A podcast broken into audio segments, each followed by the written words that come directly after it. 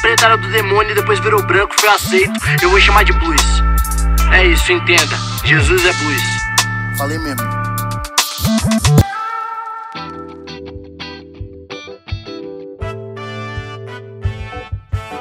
Salve, salve, profetas do Senhor! Como é que vocês estão? Sim, profetas, profetas. Ou vai me dizer que você nunca disse para alguém num momento ali que a pessoa abre com você uma dificuldade, um momento complicado e você fala assim: "Não, mas eu profetizo que isso vai melhorar. Eu profetizo que as coisas acontecerão na sua vida." Vai dizer que você nunca falou isso? Ah, não mente para mim não, vai. Eu já disse várias vezes.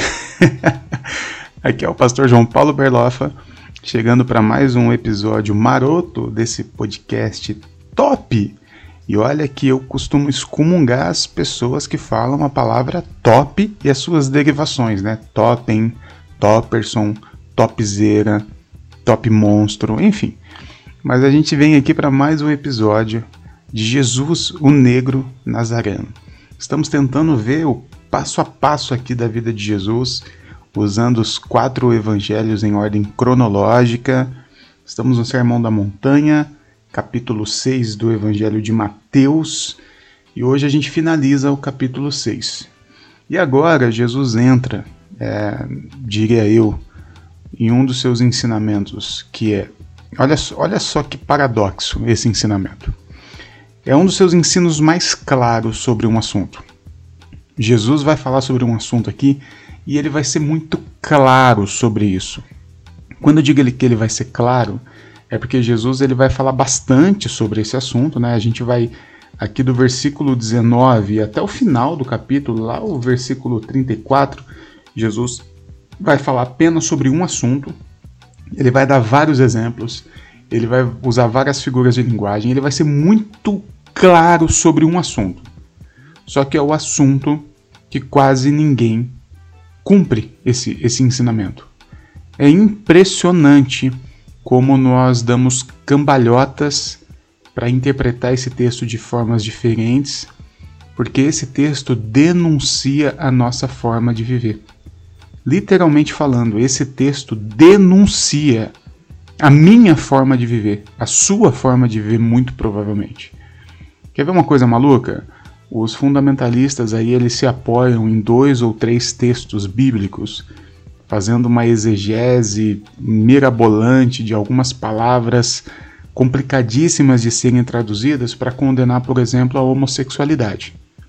São dois ou três textos em toda a Bíblia que, dependendo da interpretação, da exegese, da hermenêutica, você conseguiria com muita luta chegar numa condenação ao homossexual.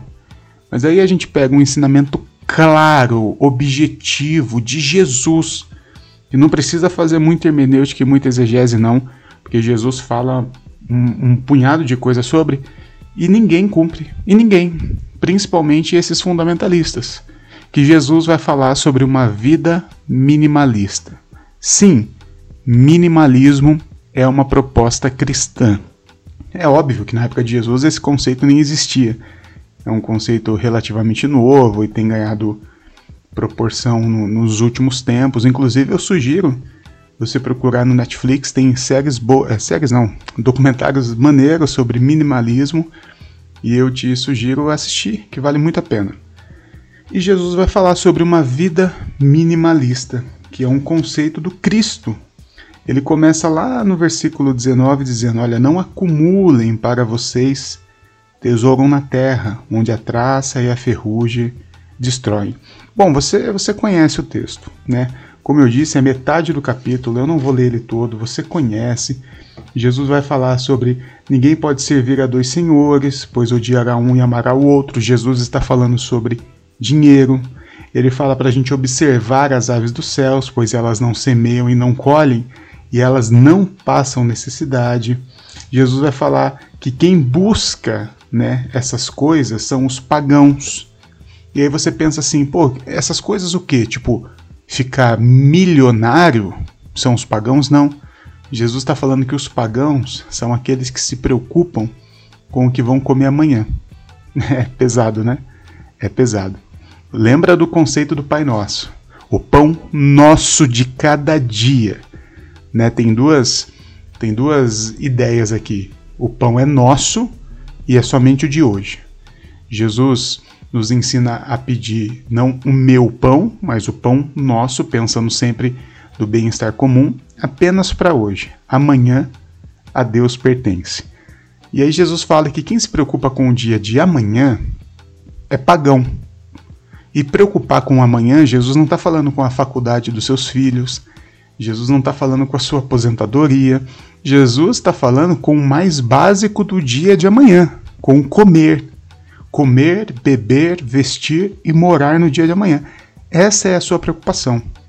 Jesus pressupõe que se você tiver o que comer amanhã, e eu acho, eu tenho quase certeza que todos que estão ouvindo esse podcast têm o que comer amanhã, se você tem o que vestir amanhã, se você tem onde dormir amanhã, está resolvido seus problemas e não há motivos de preocupações.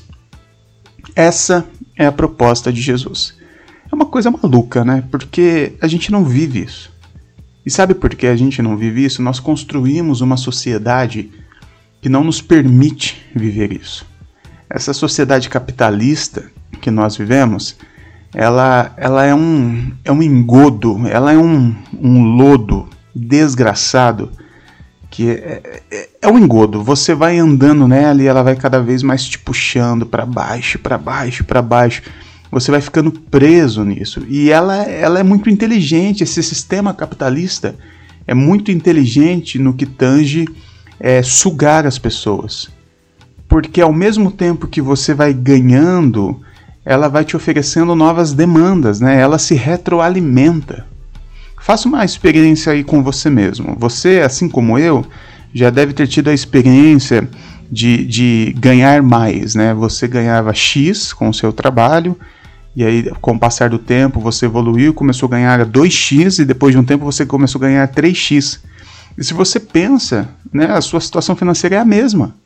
Você nunca teve paz financeira, você nunca teve dinheiro sobrando, porque conforme você aumenta a renda, as demandas vão aparecendo.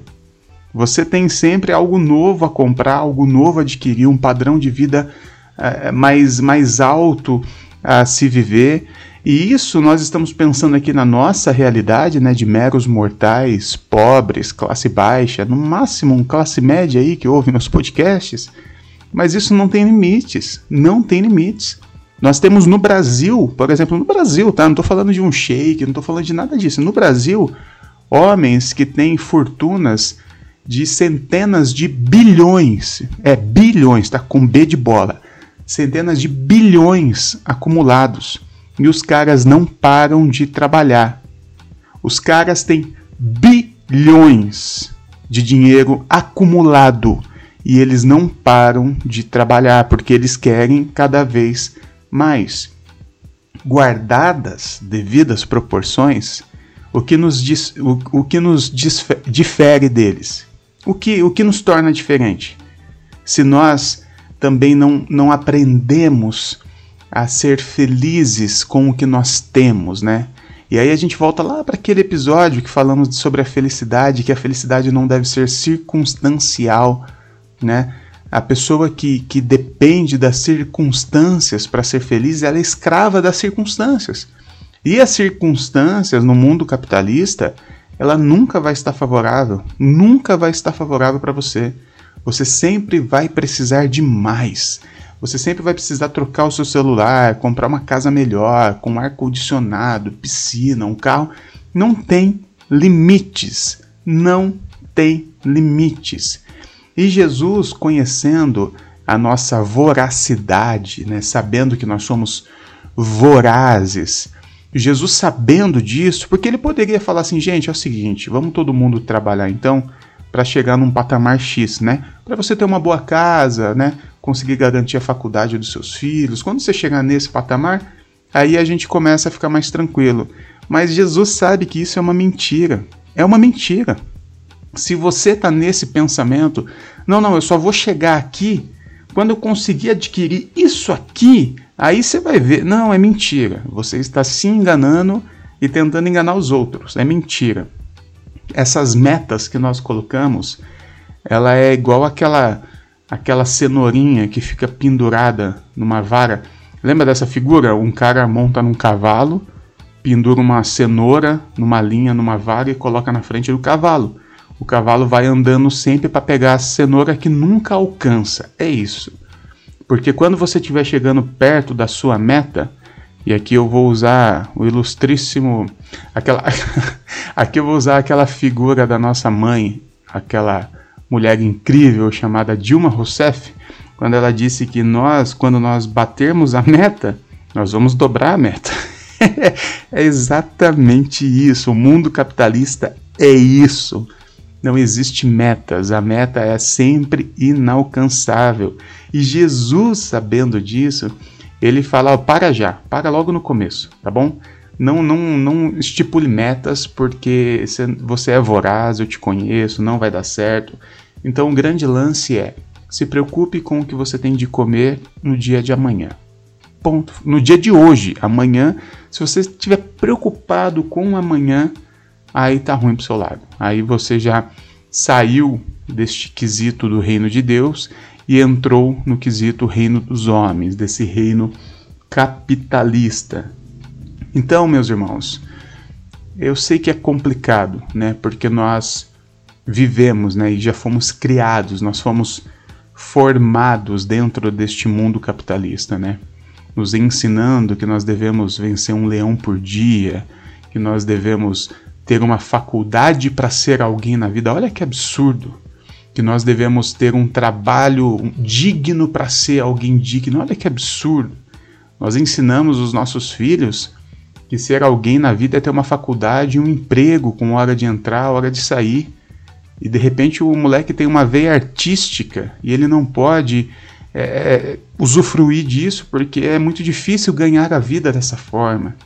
Nós nos formamos e estamos formando os nossos filhos dessa forma.